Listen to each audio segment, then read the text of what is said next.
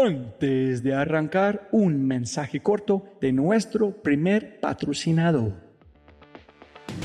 Mira, la inteligencia artificial está en todas partes y es abrumadora. Con tantas promesas y tantas opciones es difícil escuchar la señal entre tanto ruido. Eso es exactamente por lo que estoy tan orgulloso de celebrar y compartir con ustedes Adapta. Adapta.ai. Escucha lo fácil y poderoso que es usar Adapta. Ve a adapta.ai.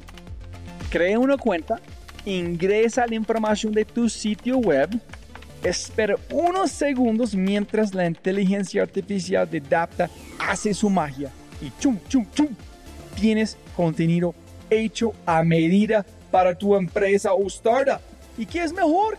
La inteligencia artificial de Dapta sigue produciendo contenido más inteligente mientras más lo usas. Y mejor que eso, esto es solo la punta de un enorme iceberg de lo que Dapta puede hacer. Dapta es fácilmente una de mis herramientas favoritas. Es alucinante. Y solo para los oyentes de este podcast tengo un código especial que les dará el 50% de descuento durante los primeros tres meses usando Dapta. Pruébala ahora en www.dap ta.ai, data.ai. O haz clic en el link en la descripción de este podcast y aplica mi código podcast y crece tu productividad exponencialmente.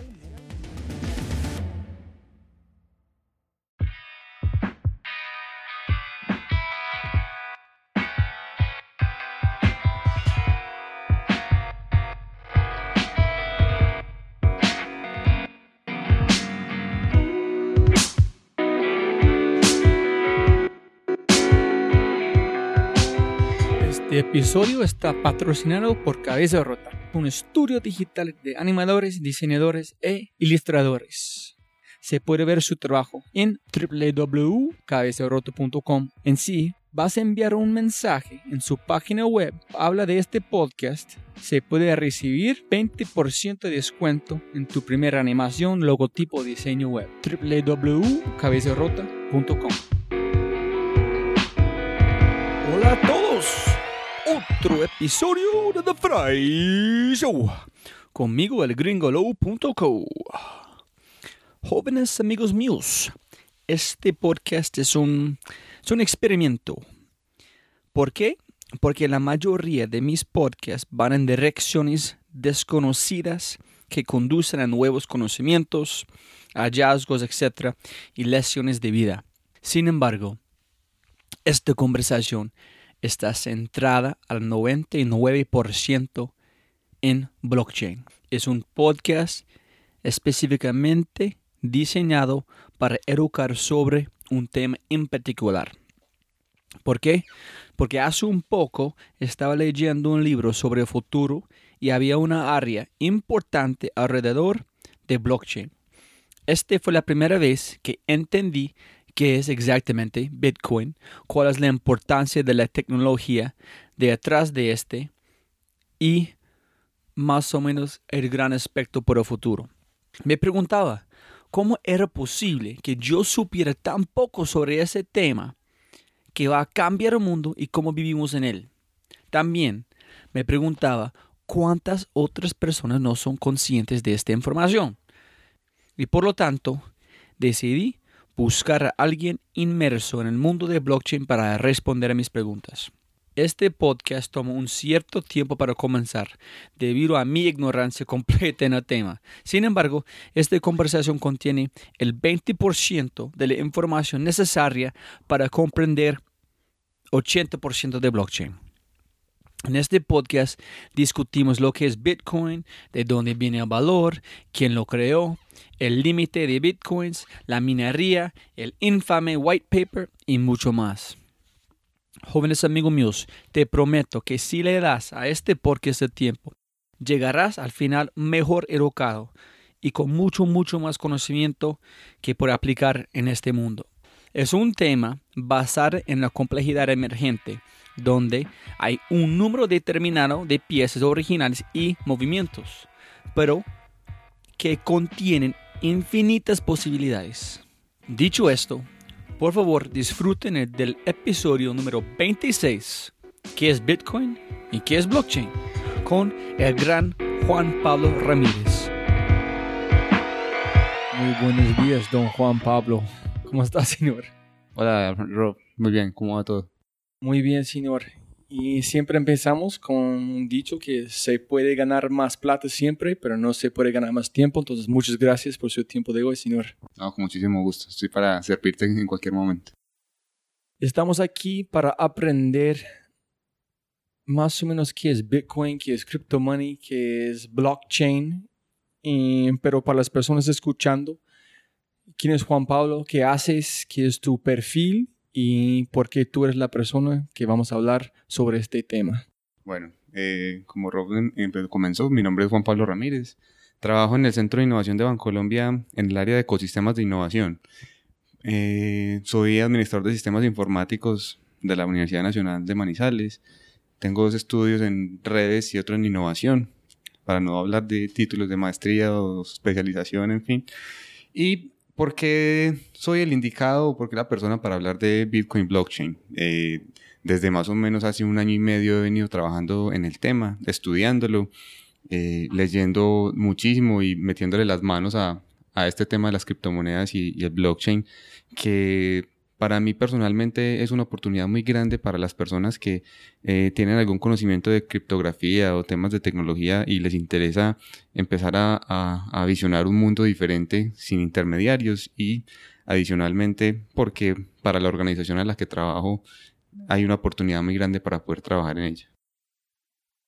Pero antes de empezar, explíquenos un poquito cómo funciona la plata real, como dinero, cómo tiene un el respaldo de un banco, cuánto, como hay una cantidad finito de, de plata que están circulando, cómo subir el precio, bajo precio, más o menos este. De acuerdo. Eh, la economía de un país generalmente está controlada por un ente central, que en este caso será el Banco de la República, quien es el encargado de fabricar y emitir los billetes o las monedas en el país esas monedas tienen un valor que, es tácito en el, en, el, entorno o en el país, donde dice que un billete de mil, que tiene una representación física en un papel, tiene un valor para yo poder comprar ciertas cosas. Están los billetes de mil hasta el de cien mil últimamente, y la economía se mueve a raíz de oferta y demanda el dinero como tal en Colombia, eh, como les decía ahorita, controlado por el, por el Banco de la República, es quien define cuánta plata emite con base en, la demanda del mercado y eh, adicionalmente es quien controla los, las reservas de, los demás bancos. Eh, ¿Cómo sube o baja el precio? El precio como tal en Colombia, el del, el del peso, eh, varía con base en la inflación. Y es, si hay, si hay, mucha gente que gana mucha plata, pues los precios suben, por consiguiente el valor de las cosas es un poquito más alto. Si eh, la cantidad o el poder adquisitivo que llamamos en Colombia es más bajito, pues el, el, precio de los, de los bienes o servicios disminuye un poco, por consiguiente el valor del peso para el colombiano vale un poquito más. Si lo comparamos con relación al dólar, que es la moneda internacional de cambio con la que nosotros trabajamos, pues también varía con respecto a oferta y demanda. Si hay muchos dólares en el país, pues el dólar eh, es más barato con relación al valor del peso, pero si la inversión se va o no hay la cantidad suficiente de, dólares en el país, pues el valor sube. Por consiguiente, para las personas que compramos cosas por fuera de las que quisiéramos traer, nos cuesta un poco más de pesos traerlas a Colombia y así se manejaría un poco el valor de la oferta y la demanda y el precio del peso para el colombiano y para el exterior. Ese es un punto que yo olvidé poner en las notas que quiero que posiblemente pueda explicar con un poder de Bitcoin en ese tipo de um, dinero digitales, que es cómo funciona si hay, un montón de gente que no confían en los bancos. Y yo escuché que hay un montón de plata abajo de los colchones de las personas, personas ahorrando la plata física, pero no puedes ahorrar la plata digital en la misma manera. Entonces, ¿cómo? Pero esa es otra pregunta. Primero, ¿qué es qué es Bitcoin, qué es blockchain o qué es cryptocurrency. ¿Qué es el Bitcoin? El Bitcoin como tal es una moneda digital que no tiene representación física y que para mí, si soy poseedor de un Bitcoin, no tengo tampoco una representación ni siquiera gráfica de la moneda. Tengo, tengo bytes y tengo bits en algo que se llama una billetera, ¿cierto? Pero para poder entender el concepto de la billetera tenemos que entender el concepto de blockchain. ¿Qué es blockchain? Blockchain, como su nombre lo dice en inglés, es una cadena de bloques. Esa cadena de bloques lo que tiene en su interior son transacciones. Transacciones que son escritas por quienes. Hay un, hay un, hay un actor principal en el blockchain que se llaman los mineros. Los mineros son las personas que tienen un conocimiento tanto matemático, de programación y de temas de criptografía o descifrado, quienes tienen unos algoritmos especiales y, unas, y unos computadores que ponen a trabajar con, con su copia del blockchain para poder lo que nosotros llamamos minar un bloque. Minar un bloque lo que hace es que yo pueda, con mi capacidad de cómputo y matemática, ir a trabajar computacionalmente sobre, sobre algo que está en el blockchain y poder descifrar lo que llaman ellos el reto. El reto, como para no hacerlo, porque estoy haciendo como una cadena de muchas cosas, el reto es la variable matemática que tiene cada bloque para ser descifrado y que el minero pueda tener derecho a poder escribir sobre él. El blockchain como tal, más allá de ser una cadena de bloques, es, un, es una arquitectura eh, descentralizada. Si hoy bien entendemos que los bancos y las redes por las cuales nosotros eh, cuando hacemos compras por internet o, en algún comercio con una tarjeta de débito, es una red centralizada porque todas las transacciones van a un punto y de ese punto se, se, se transmiten o se retransmiten a otros puntos de la red.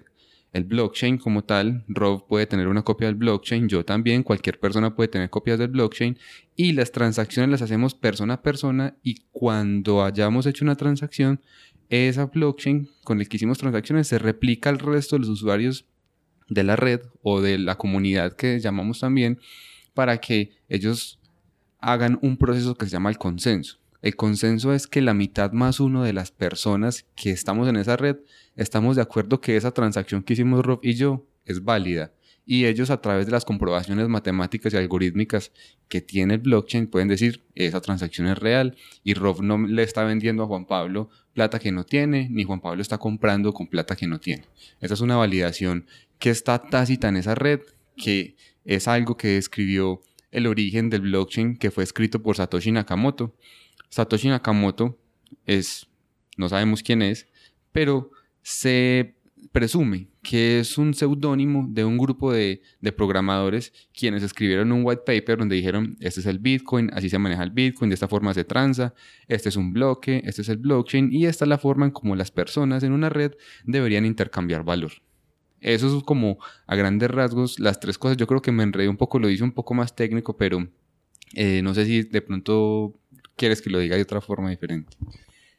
Primero es, que yo entendí es la, el valor de un Bitcoin es definido porque otras personas que han dicho, listo, este, este es un, mejor dicho, por común 20 mil pesos, otras personas que definen sí, este tiene un valor de 20 mil pesos. Si estamos de acuerdo, todos están de acuerdo, podemos hacer una transacción.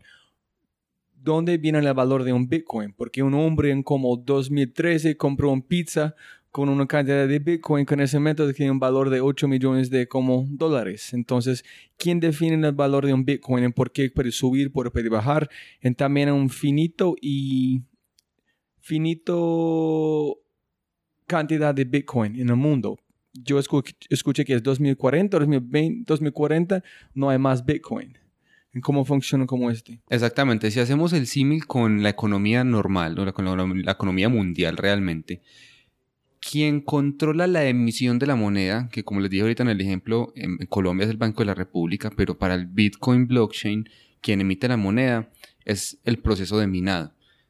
Cuando un minero, cuando un minero mina un bloque, a él se le da una recompensa. Una recompensa. Pero explica más cómo funciona este minero. Listo. El minero, el minero tiene en su, en su casa o en algún lado computadores. Computadores donde él escribió un algoritmo que dijo, la forma en cómo él iba a procesar ese reto matemático que tiene un bloque de blockchain. Entonces yo yo lo voy a, trabajar a través de, de un cifrado de esta forma, con mis conocimientos matemáticos yo sé que la probabilidad que tengo de demostrar que ese bloque sí es, entonces empiezo a desarrollar unas fórmulas donde no, con un computador no es suficiente y los mineros tienen una serie de computadores trabajando en clúster al mismo tiempo porque el reto es tan complejo que necesitan una buena capacidad. ¿Qué requiere él? Computadores, internet y pues que haya luz para que los computadores puedan funcionar. Y esa es la inversión que él está haciendo para poderse ganar un bloque. Pero ¿por qué este tipo de de complejidad. es para proteger la, la protección de cómo los hackers no pueden empezar como crear su propio Bitcoin que no existe en el mundo antes porque es digital, pero en realidad no existe, solamente son unos en ceros. Exactamente. Eh, el, valor que yo, el valor que yo me gano o, o realmente lo que está detrás del blockchain es, es, es, ese, es esa base de seguridad que le impusieron para que no pudiera, pudiera ser hackeado realmente. Esa, esa base para no hablar en términos técnicos, son unos temas de cifrado muy altos, donde para yo poder descifrar algo necesito, como les decía, una capacidad de cómputo específica. Cualquiera que se denomine un hacker y quiera crear valor adicional de bitcoins sin tener eh, la capacidad necesitaría hackearse a toda la gente que está en el blockchain. Y es ahí donde viene el concepto del consenso que yo les hablaba ahora. El consenso es que la mitad más uno esté de acuerdo con lo que está sucediendo, pero si hay tantos millones de personas que tienen una copia del blockchain, yo necesitaría hackearlos a todos en el mismo momento para poder decir que ese dinero que yo estoy obteniendo ilegalmente es válido. Es prácticamente imposible, pero no es imposible. A hoy no se ha dado el caso, pero los componentes de seguridad que tiene el blockchain, por eso se llama una cryptocurrency cuando hablamos de criptos, porque estamos hablando de temas de seguridad y criptografía, eh, son la base más fuerte que tiene el blockchain y por eso tanta gente confía en él.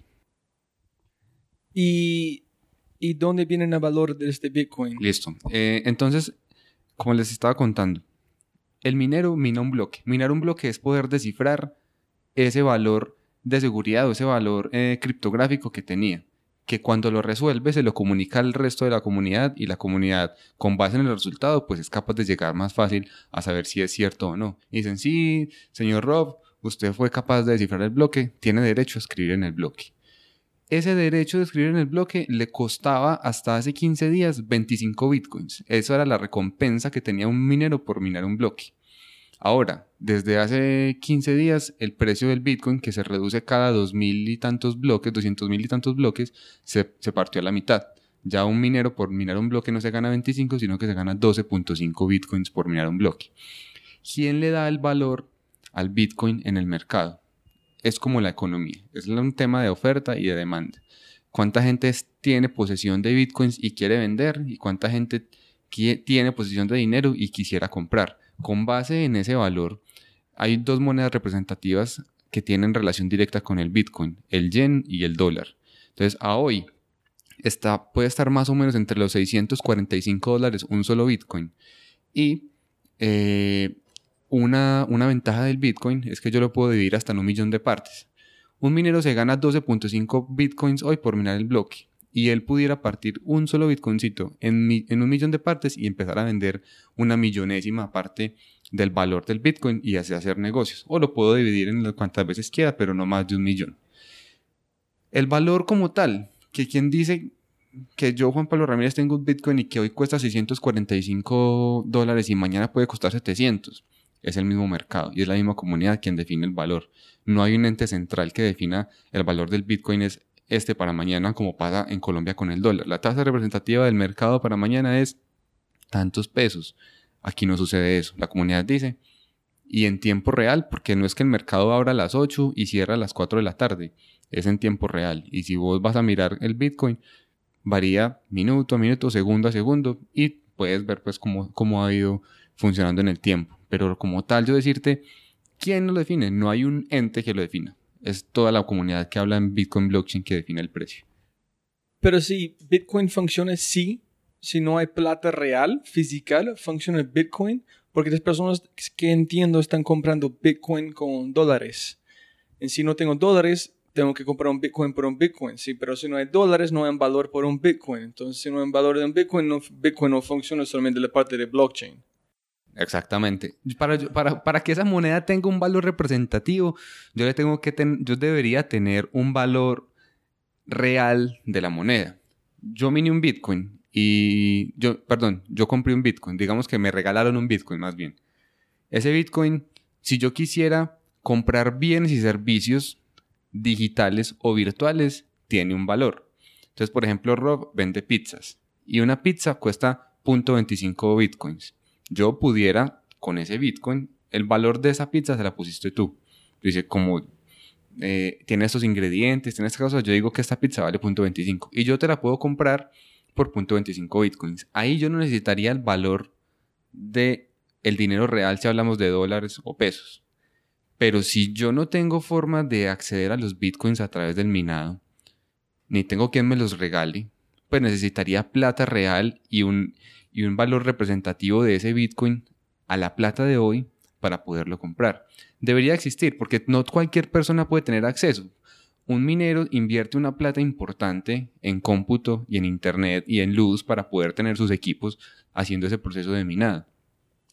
Quienes, a quienes le regalan bitcoins son muy poquitos y me ha tocado solamente ver en eventos te regalo esta monedita que tiene una representación y que realmente le regalas un chipcito que tiene una representación mm, digital de un Bitcoin en algún lado, en una billetera, ¿cierto? Ahora que me acuerdo, me faltó explicar el concepto de la billetera en el, en el Bitcoin blockchain. El blockchain como tal no almacena transacciones. El Bitcoin blockchain almacena información cuando Rob me vende bitcoins a mí o cuando Rob le vende bitcoins a otra persona. Simplemente queda la transacción de que Rob, que realmente para el bitcoin blockchain no es Rob, sino una cadena hexadecimal de más o menos 15 caracteres, que ese es el, que es el identificador tuyo en esa red y que le vendió a otro identificador cierto dinero. Ese identificador no te lo da directamente el Bitcoin blockchain, te lo da alguien que se llama una empresa de billetera de bitcoins que por tu correo electrónico eh, y por tu información personal te entrega un certificado digital, el cual no puedes extraviar, que es como una llave digital que me dice que yo soy el dueño de ese identificador. Pero es basado en transacción, no de personas, ¿sí? Exactamente. Que y en ese identificador que me entrega esa empresa están almacenados mis bitcoins. Entonces cuando dicen es que hubo un fraude de bitcoins, hackearon el blockchain, no, el blockchain nunca lo han hackeado. Lo que hackean son las billeteras o las empresas que tienen billeteras de blockchain donde les pueden hackear la información del usuario y el certificado digital y posteriormente un hacker o un, un ladrón virtual, un cyber theft, lo que hace es coger ese certificado y se hace pasar por alguien más y se gastan los bitcoins. Pero no es porque el blockchain lo hayan Pero si este para este para pasar, también tiene que menos de hackear este transacción para como generar este llave, todas las personas que tienen como los mineros, tienen como tienen ledgers, tienen que aprobar esta transacción también. En si una persona diga, no, este no es mí, entonces si todos no son de acuerdo, no pasan. De acuerdo, pero como cuando yo hago el hackeo de esa presa de billeteras, lo que me obtengo es el certificado digital y esa otra persona no tiene cómo corroborar que realmente soy yo. Yo realmente si yo como hacker me robara la identidad tuya de una billetera y yo empiezo a transar monedas con tu identidad, las otras personas no saben que yo no, que yo no soy, que, que yo soy Juan Pablo, sino que yo soy Rob para el resto del mundo y me las podría gastar. Si yo me fuera atrás en el tiempo, podría mirar que en el blockchain uno puede hacer eso, ver las transacciones de una persona o de un identificador en el tiempo y saber cuánto ha gastado y cuánto ha comprado podría en algún momento identificar ese comportamiento no es el comportamiento de Rob, aquí está pasando algo. Pero entonces ahí es, también hace parte de la empresa billetera que entra a mediar esos breaches de seguridad o esas, o esas fallas de seguridad que ellos tienen para que ese tipo de cosas nunca suceden. Pero ¿quién son esas empresas? Yo pensé como solamente son personas y los mineros y hay un ledger que tiene todas las transacciones de todas las personas que tienen Bitcoin en el mundo, están allá. Son, son empresas que hacen minado. Y ah, pueden ser, son mineros. Son mineros. Que me entregan identificadores y que salvaguardan mi información de monedas digitales para poder ser transadas en la red. No, no, no, no es porque el blockchain confíe en unos entes específicos para, yo, para poder emitir la moneda. Si yo quiero, puedo existen en el blockchain algo que se llaman los pools, los pools de minado. Y los pools de minado son compañías que se crean de, de muchos mineros que lo que hacen es yo pongo mi capacidad de cómputo en ese pool y ese pool es el que se encarga de minar. Cuando se mine un bloque, se reparte la ganancia entre todos los que estamos poniendo la capacidad de cómputo para poder ganar. Muchos de esos pools tienen billeteras que le entregan a las personas para poder almacenar allí la información de las monedas. Listo, pues yo quiero tratar hacer un ejemplo real. Yo tengo una cosa que yo estoy vendiendo en mi carro. Sí. Con, yo acepto Bitcoin. Tú tienes Bitcoin para comprarlo. Sí. Entonces, por ejemplo, una cosa más pequeña, un bici. Tú quieres comprar mi bici por como 3 Bitcoin. Sí. Tú o 3.456 Bitcoin. Tú pasas esta transacción, cómo es la cadena para llegar a este Bitcoin a mi billetera, en para mi billetera subir 3.456 o cualquier cosa en tu Bitcoin para bajar en 3. ¿Cómo es el proceso? ¿En dónde llegan los mineros en este sistema? Listo. Las transacciones persona a persona funcionan por, para decirlo muy fácilmente. Yo voy a comprar tu bicicleta y para poderla comprar yo necesito saber tu identidad. Entonces tú me, me, a través de tu teléfono me haces llegar tu QR. Ese QR tiene el identificador de la transacción. Pero es de transacción, no de persona, o los dos. Esto es de, perdón, de tu, de tu información como persona. La transacción la defino yo como originador de la compra de la, de, de, la bicicleta. Entonces, ¿yo qué hago en mi aplicación de billetera? Entonces, yo leo tu QR, yo digo cuánto te voy a pasar. Tú no me vas a pasar a mí en el QR, eh, te voy a vender una bicicleta por 3.625 bitcoins. No, tú me vas a pasar tu identificación. Yo, en mi, en mi, en mi, en mi aplicación de billetera, tengo ya tu identificación, yo digo cuánto, cuántos bitcoins te voy a transferir y le digo enviar. ¿Qué pasa por detrás? Mi empresa de billetera o quien, o quien tiene mi billetera de bitcoins lo que hace es listar esa transacción de, de compra de, que yo te voy a comprar unos... Poner, ponerte en una lista, ¿no? De otras transacciones. Exactamente. Y me ponen una cola. Me ponen una cola que se demora entre 10 y 15 minutos en poderse transar. ¿Esa cola qué es? Es una cola de transacciones que los mineros empiezan a coger a medida que necesiten transacciones para escribir en el bloque.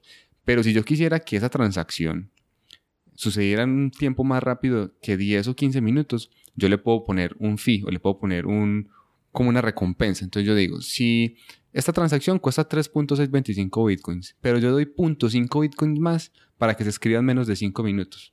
Y los mineros realmente, aparte de ganarse su plata de minar bloques, se ganan la plata de las comisiones, que es la palabra, una comisión en poder escribir transacciones más rápidas.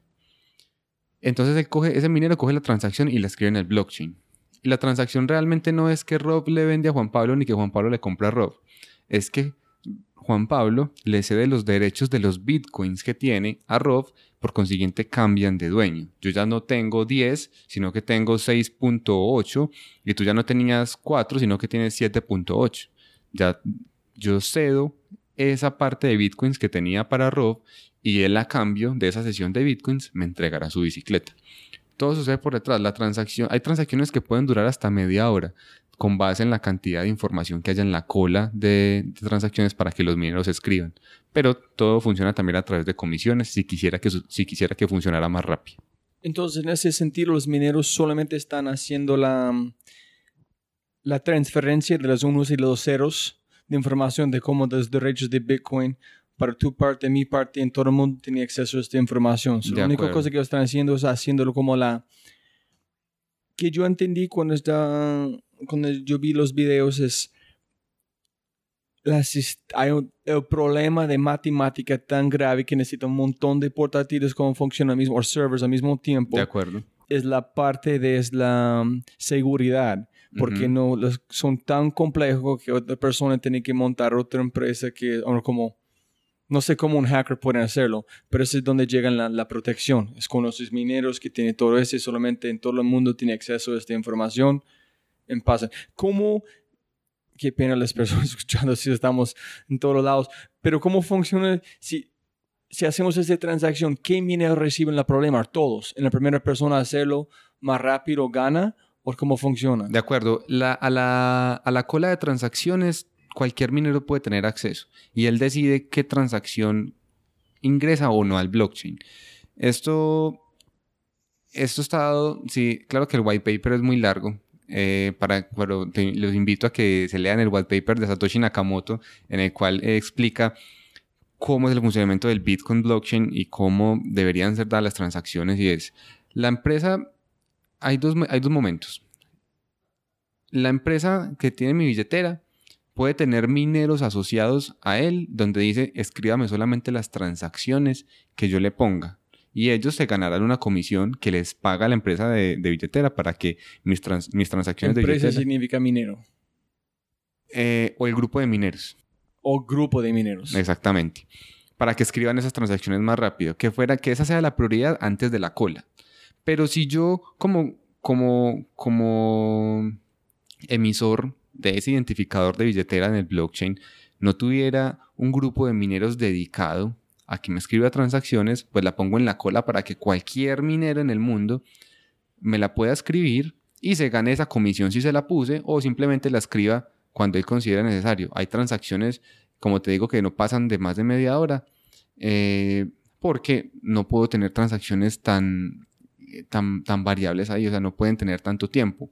¿Por qué no pueden tener tanto tiempo? Porque muchas veces esas transacciones van con la variación del precio del Bitcoin. Y si yo a hoy eh, estoy vendiendo por dinero real unos bitcoins y en media hora la escriben, yo solamente, yo ya no podría vender ese bitcoin en el valor real de que lo negocié, sino que lo tendría que vender a un valor diferente. Me explico. Si yo tuviera hoy 700 dólares, 700 dólares en promedio me pueden, me pueden dar acceso a un bitcoin. Entonces yo voy, eh, a un dealer de bitcoins que aquí en Colombia no existen porque no son legales, pero si fuera a Estados Unidos voy a un dealer que vende bitcoins y le digo, tengo estos 700 dólares, véndame un bitcoin. Estamos hablando como virtuales, ¿sí? Sí. vas a ser un vendedor como de Bitcoin? No, puede, puede, ser físico. Pues yo me puedo ir con mis 700 dólares para una esquinita, como donde hay una remesadora, un Western Union, un Abra, un Zoom. Le digo, véndame un Bitcoin. Yo voy con mis 700 dólares en efectivo o con mi tarjeta de crédito, como sea. Y ellos me dicen, listo, al precio de hoy, están en seis, al precio de este momento están en 690 dólares un Bitcoin. Cerramos la transacción de 690. Y tengo como máximo 15 minutos, que es el tiempo que se congela el precio para que la transacción se dé. Si en 15 minutos no se ha logrado escribir esa transacción en el blockchain, la plata me la devuelven. ¿Por qué? Porque la variación del precio es tan alta que si en 15 minutos no me ha pasado y el valor del Bitcoin a dólar bajó, ya no tendría, ya podría tener yo acceso a un poquito más y estaría perdiendo plata. Entonces el valor máximo son 15 minutos para compra y venta en dinero real y hasta 30 minutos para transacciones de Bitcoin directamente porque el precio no varía. Lo que varía es el tiempo en que yo voy a tener acceso a esos Bitcoins en mi billetera. Pero todavía, qué pena, si soy un poquito bruto con eso, es cómo es... Hay, hay muchos mineros, grupos de mineros mineros individuales en todo el mundo. Sí. Que haciendo como esas transacciones. Si un grupo en Rusia, un grupo aquí en Colombia, un grupo de los Estados Unidos, nosotros estamos acá, nosotros estamos haciendo esa transacción por el bici, ¿quién reciben este como transacción o los dos tienen acceso en si una persona mueve nuestra transacción arriba de cola, ese paso solamente en un grupo de mineros o todos los mineros pueden ver esta transacción subiendo? ¿Cómo funciona? Todos los mineros pueden ver en tiempo real todas las transacciones que hay en el Bitcoin. Cuando se genera una transacción nueva, lo que hace ese personaje que hizo la transacción nueva es actualizar el blockchain de todas las personas del mundo. Por consiguiente, cualquier persona del mundo pudiera ver la transacción. La transacción la podemos estar originando aquí en Colombia, pero como tú dices, si un minero en Rusia la vio y le interesa la comisión que le pusimos, la mete en un bloque y nuestra transacción quedó dada. Si ellos meten este en un bloque, salen, este van a salir de la resto como los mineros o ellos saben que es una persona, no sé, minando, ¿cómo se haciendo? No, no, no sé si es una persona minando, no. Hay, hay, un, hay unos pools, como te decía ahorita, que, están, que son definidos de quiénes son los que minan los bloques. Entonces, supongamos que eh, hay un pool que se llama Ant Pool. Y ese, y ese, y ese, y ese, y ese pool está, por decir, en, en, en China. Ese pool vio que nosotros estamos generando una transacción, ellos no saben en dónde, si es en Colombia, si es en Estados Unidos, si es en África, ellos no saben. Solamente saben que hay una transacción de compra y venta. Ellos dijeron, la comisión que le pusimos fue punto 5 y les interesó. Ellos cogieron la transacción y la metieron en un bloque. Cuando crearon el bloque, también se lo actualizaron a todo el mundo en, el blockchain. Por consiguiente, la transacción deja de estar en la cola, ya quedó escrita y de esa forma el balance de tus bitcoins y mis bitcoins se actualiza. Ya tú tienes más porque yo te di bitcoins por la billetera y yo te tengo a cambio en el mundo real la billetera que tú me vendiste. Las transacciones no van identificadas por país. Las transacciones suceden. Yo no sé si es el minero el que me la está escribiendo. Yo no sé si es un pool de, min- un pool de mineros. Yo solamente veo que hubo un identificador que registró mi transacción en el blockchain. Eso es todo lo que yo alcanzo a ver. Y yo no, y yo no puedo ver si ese identificador es Rob, si ese identificador es Juan Pablo, si ese identificador es Santiago. No sé. Simplemente sé que se registró, se actualizó el blockchain. Para que se pueda actualizar el blockchain, volvemos al, al concepto que te expliqué ahorita de consenso. Y es que todos estén de acuerdo con que esa transacción es real y que teníamos fondos para que la transacción pudiera suceder. No, no es así nada más como extraño. Pero es, si hay transacción, por ejemplo, A, B, C, D, E, F, G, como en todo el mundo pasando. Todos los mineros pueden ver este, todo el mundo pueden ver como hay transacción número A, como número 15 números o como que dijiste en transacción A, 15 B, una dice acá, otra cosa acá. Si yo soy los mineros en Rusia, en- eh, yo quiero ganar la comisión de B, pero también las personas en los Estados Unidos quieren ganar esta comisión. ¿Quién define a quién reciben este para subirlo arriba? ¿En quién está haciendo como, quién van a lograr la comisión? Listo. Los bloques solamente se pueden minar día uno. Yo no pude, yo por, ejem- por ejemplo, siendo ese pool de Rusia, ellos cogieron un bloque y lo minaron. Mientras ellos están en el proceso de minar ese bloque y escribir las transacciones, en Estados Unidos ya no pueden minar ese bloque, porque yo ya como pool de Rusia tengo derecho a escribir ahí. Una vez yo escribo las transacciones y cierro el bloque, el resto del mundo ya tiene derecho a empezar a volverlo a minar no hay, existe en el, en el, en el, en el blockchain algo que se llama, eh, algo, no recuerdo el nombre exactamente en este momento, y es cuando dos, cuando dos mineros tienen acceso al mismo bloque. Eso se resuelve con algo que se llama el, hard fork, y es que se divide en dos la cadena del bloque, y se escriben transacciones en ambos lados pero el mismo, el mismo consenso del blockchain define cuál es el bloque que tiene relevancia. Y cuando se define, las transacciones que se escribieron en el otro se pasan para este. Tendría que mostrártelo gráficamente, pero no hay forma de que una transacción sea escrita por dos personas en bloques diferentes. Entonces cada transacción es un bloque. No, en un, en una- en un bloque se pueden escribir cuántas transacciones quepan. El bloque tiene una capacidad de 2 megas en este momento. Entonces yo pudiera escribir transacciones que tienen un peso muy, muy livianito porque son, son CAS realmente, porque solamente son identificadores, son poquitos unos y ceros para escribir ahí. Hay gente que escribe en un bloque una sola transacción y cada minero es libre de escribir cuántas transacciones quiera en un bloque ¿Qué significa escribir como... es eh, grabar en el bloque. Es decir, por ejemplo, yo fui el pool que te decía, el ant pool, y solamente para ese bloque que miné, voy a coger una, una transacción de la cola y la voy a meter en el blockchain. Meterla en el blockchain es que suceda la transacción y es que se validen los, los, los saldos o los balances que tiene cada uno y lo cierro. Ese bloque quedó muy subutilizado. Tengo hasta 2 megas para escribir ahí o para, para llenar de información y no le puse nada, le puse una sola cosa. Habrá gente pues, que le interesa llenar tanta información como sea posible porque posiblemente sea un pool de una empresa de billetera que le interese meter muchas transacciones porque quiere que sus usuarios tengan, vean en tiempo real, entre comillas, que las, que las transacciones están sucediendo rápidamente. No sé si estoy enredando un poco la, la cuerda. No sé, yo estoy seguro que tiene que darnos videos, cualquier cosa que yo pueda como complementar esta conversación. Yo te paso Como- un, Porque yo estaba links. pensando antes de esta conversación que van a ser complicado tratando de explicarlo en una manera como verbal, una cosa que, que tiene que ver también un poquito visual. De acuerdo. Y es...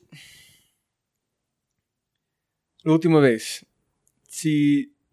¿Quién define quién recibe en transacción B? La primera persona que aceptan, sea A, B, C, D, F, estas transacciones pasando. Juan Pablo Robi, Cintia María, como Fernanda, Don Javier, ¿quién reciben transacción A, B, C, D, F? ¿Cómo es la, hay competencia? ¿Quién van a cómo hacer el proceso? La, lo- como te comentaba ahorita, las- hay transacciones que no llevan comisión y hay transacciones que sí llevan comisión. Las que llevan comisión son las más apetecidas por los mineros, porque por escribirlas se van a ganar unos bitcoins, mientras que las otras simplemente a medida que van llegando se van escribiendo. Pero llegando a quién? Lle- Llegando a una cola, una cola que todo, a las que todos tienen, a la, a la que todos los mineros tienen acceso. Si yo hago una transacción, si esa transacción de la billetera la hiciéramos en este momento, la mandamos al blockchain, lo actualizamos, todos tienen acceso a esa transacción. Como todos tienen acceso a esa transacción que está ahí en cola, solamente la pudiera escribir quien en ese momento tenga un bloque para escribir. No Con espacio. Exactamente. ¿Qué dijiste? Que- con espacio y que tenga el derecho del bloque. ¿En qué derecho a qué bloque? derecho a poder escribir en el bloque. El derecho, de- el derecho que yo tengo a escribir en el bloque me lo gano por minar el bloque. Son tres momentos. Lo voy a explicar de esta forma. Hay bloques en el blockchain, ¿cierto? Yo como minero o yo como mi empresa de pool de mineros minamos un bloque. Recordemos que minar el bloque es que logré el reto ma- re- re- logré descifrar el reto matemático que había ahí. Pero el reto matemático, darles acceso al bloque. Reto el lograr descifrar el reto matemático es poder yo como minero tener acceso al bloque, poder tener acceso a escribir en el bloque. En el bloque está abierto a ustedes por este tiempo. que Tienen 2 megabytes. Exactamente. Ah, entonces, ustedes están tratando de abrir la más cantidad de bloques posibles. Porque yo gano bitcoins por, por, por tener derecho de bloques y puedo escribir transacciones y ganar comisiones por eso. Y como te decía ahora, solamente puede haber un bloque abierto para todos los mineros al mismo tiempo. Todos los mineros en el mundo. Sí. Si yo, yo, si yo logré el reto matemático, hasta ahí, yo soy el único en el mundo del blockchain que puede tener acceso a ese bloque y A escribir. este bloque. Exacto. Lo cierro. Se vuelve a abrir para todo el mundo la opción de descifrar ese reto matemático y que alguien tenga derecho en ese bloque y, empezar a escribir. So, cuando abres este bloque de... ¿Qué es la capacidad de un bloque? Dos megas. De 2 megas. No es tu bloque o tu grupo de mineros por todo el tiempo. Solamente es abierto por un segundo. Por el tiempo que yo defina, no es más de media hora que yo lo puedo tener abierto para escribir más las transacciones. Es porque entonces somos un grupo de mineros. Sí. Vamos a abrir un bloque. Sí. porque como nuestro sistema de como computadores o servers trabajando por este como resolver un problema demasiado complicado abrimos el bloque De acuerdo. qué pasa después de este Empie- empiezan los mineros a escribir transacciones. Pueden escribir transacciones de la cola. Y las Ajá. transacciones de la cola son las que primero llegaron o yo puedo escoger las que tienen comisión. sí Entonces meto primero las que tienen comisión porque me, da, porque me dan bitcoins. Y si me quedo espacio o si quiero, empiezo a meter las demás transacciones de la cola. Cierro el bloque. Dale. Pero cuando tú pongas como van a escribir una transacción entre el bloque qué pasa Cuando yo, cuando pasa, ah bueno, yo las meto. So, por ejemplo un grupo de mineros están con su sistema abrieron un bloque Sí. En este momento, la transacción de Juan Pablo Robi está ya con una comisión bastante bien para procesar esta transacción. De acuerdo. Ellos van a escribir esa transacción al bloque. Sí. ¿En qué pasa ya? se tiene que cerrar. Ah, bueno, ¿qué pasa? Simplemente esos identificadores que estaban en esa cola, la transacción completa es el identificador de Robbie, un valor y el identificador de Juan Pablo. Eso se mete al bloque. Para poderse meter en el bloque, tienen que definir, tienen que ir a revisar que el identificador de Juan Pablo tenga los bitcoins que dice que tiene.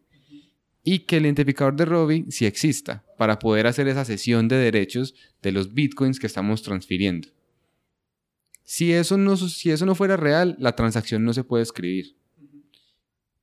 Se escribe porque es real, porque yo tenía bitcoins y porque tú tienes una- una- una identidad real en el blockchain. Se cierra el bloque. Al cerrarse el bloque, tú ya ves en tu saldo que tienes más bitcoins y que yo tengo menos. Al cerrar, se actualiza el blockchain de todo el mundo y ahí sucede el consenso, al igual que en el momento de las transacciones. ¿Y este bloque está cerrado por todo tiempo? Sí, no se puede volver a abrir. Ah, entiendo. Es por eso que las transacciones son inmutables y que nadie las puede cambiar. Ah, entiendo, entiendo. Entonces, después de este, nuestro grupo está minando, Otro bloque. pero el bloque solamente es abierto por un, una ventana de tiempo, dijiste. Sí, hasta máximo media hora. Media hora. Entonces, si no es- ¿cuántos bloques los mineros pueden abrir al mismo tiempo? Uno. Uno. Sí. So, ellos tienen que abrir este bloque, buscar una transacción, pasar la transacción, cerrarlo, no abrir otro Y volver bloque. a minar exactamente. Entonces, en este momento, si no hay una transacción por... Ellos pueden esperar por una transacción de que tiene como comisión o solamente sacar el primero que está arriba de la lista y pasar por allá. De acuerdo. Eso es como funciona. Así es como o funciona. ellos reciben solamente la primero que está arriba de la cola. Ellos pueden, ellos pueden escoger, So, ellos pueden sacar uno que es 26 en no número uno. pueden sacar cualquiera de los dos. No hay, una, no hay un orden específico. ¿Qué, qué pasa? Como les decía ahorita en el, en, el, en el white paper está definido que deberíamos empezar por las transacciones que están más viejas, que ya están a punto de, de, de, de, de vencerse, que tienen una caducidad más De cortica, 15 minutos. de 15 minutos, y escribirlas para que se puedan dar. Para que, se, para que se puedan hacer las transacciones y que la misma red no pierda la validez que tiene. El blockchain tiene una, tiene una cualidad muy especial y es que es el valor de la confianza que tiene todos entre todos. Si yo empiezo a ver que las transacciones no se me escriben, que se me devuelven, entonces yo para qué voy a seguir queriendo tener dinero digital en, ese, en esa red si no, si no me va a servir para comprar ni vender nada. Entonces, entre todos tenemos esa, esa, ese compromiso tácito o implícito ahí que dice, escribamos las transacciones rápido porque si, si esto funciona de esta forma bien, pues seguimos creciendo la red, va a, tener, va a tener mayor valor el Bitcoin, la mayor gente va a confiar en él y vamos a ver que esta economía se va moviendo diferente. En el Bitcoin van a subir en valor. Exactamente, Basado a contra el dólar o yen. exacto. Pero una transacción de Bitcoin a Bitcoin sin dólar no tiene valor. Bitcoin, Bitcoin no tiene, tiene, tiene el valor representativo que tú le pongas a eso que me estás vendiendo, como el, ejemplo de la pizza. Porque yo dije que este Bitcoin tiene un valor de 20 dólares. ¿Y tú estás de acuerdo? No, no le estamos poniendo valor en dólares. Tú hiciste la pizza. Esa pizza te costó en plata real 15 dólares, por decirlo así, a fabricarla. Pero me la vas a vender a mí en un comercio de solamente bitcoins por 0.5 bitcoins. Pero tú no puedes comprar más ingredientes con... ¿Con bitcoins? Sí. Sí. Hay, gen- hay, hay, hay, hay mercados que se especializan en comprar y vender cosas solamente con bitcoins. Si tú necesitas- Basado en el valor de dólar. No, basado en el valor de, de Bitcoin. Tú defines, por ejemplo, Pero si el, el dólar no existe mañana, Bitcoin no tiene valo- valor, ¿no? Bitcoin tiene valor para las personas que tienen Bitcoins. Para los que no tienen Bitcoins, pues no tiene valor porque no tienen cómo comprarlo. Ah, ya, ya, ya. Tú y yo llevémoslo a los pesos o al dólar. Tú tienes dólares, yo tengo dólares. Pero hay gente en la calle que no tiene dólares. Si eh, al día de mañana dijeran, no hay más dólares, desa- desaparecieron. Los que tenemos dólares podemos intercambiar los dólares con base en un valor que definimos. Tienen el, el- el- el billete en este caso tiene un valor 5, 10, 20, 1 y entre nosotros nos cambiamos y definimos que los bienes que tenemos tienen, una, tienen un valor. Quien no tiene dólares, pues no tendrá como comprarlos con plata. Entonces, yo quiero tener dólares y tengo este teléfono. Entonces yo te digo, Rob, te doy ese teléfono y me das tantos dólares, porque como ya no tengo quien me, quien me dé más dólares, entonces el valor lo, lo, lo, lo Sí. generamos quienes los tenemos. Es como cuando empezamos. El valor es basado en un grupo de personas que son de acuerdos que dicen sí, ese es el valor. No, igual con Bitcoin. De acuerdo. ¿Y cómo definieron Satoshi Nakamoto cuánto Bitcoin hay? Listo. El Bitcoin tiene un límite de hasta dos, 200 millones de Bitcoins pueden existir en el mundo. Ese valor de Bitcoins está dado de acuerdo a una proyección que él hizo de la cantidad de bloques que se podían generar en determinado tiempo. Más o menos, ese valor ha ido creciendo cada dos años. Cada dos años el valor de los bloques. Y es por esto que él controla las monedas que se pueden, que se pueden generar cada ese tiempo. Vuelvo a explicarlo. Satoshi dijo, hay 200, van a haber, van a existir en el mundo 200 millones de bitcoins. El valor del minado, no recuerdo si empezó en 50 o en 100, creo que empezó en 100. Cuando yo minaba un bloque me daban 100 bitcoins por minar un bloque. Pero cada cierto número de bloques minados, el valor se reduce a la mitad. Entonces bajó de 100 a 50, de 50 a 25 y hace poco bajó de 25 a 12.5. ¿Por qué? Porque esa es la forma que tiene el protocolo o la red en definir cuánta moneda emito para poder lograr ese tope. ¿Por qué 200 millones? Porque está, lo calculo de esa forma definiendo la cantidad de personas que pudiera tener en ese momento montados en la red y con acceso al dinero y porque el protocolo como tal, matemática algorítmicamente, tenía la capacidad en megas para poder almacenar esa cantidad de información. ¿Cuál es una iniciativa que hoy en día en el blockchain? Y es que están haciéndole modificaciones al código fuente del Bitcoin para que pueda almacenar más capacidad de información los bloques y por consiguiente puedan existir mayor cantidad de bitcoins en el futuro. Pero ¿por qué él, dijo, no, se metió el dedo a la boca y lo puso en el aire 200 millones? No sabría decirte exactamente el por qué dijo 200 millones. Si la proyección que hizo le dio 200 millones o, o qué fue exactamente lo que él pensó para definir ese valor.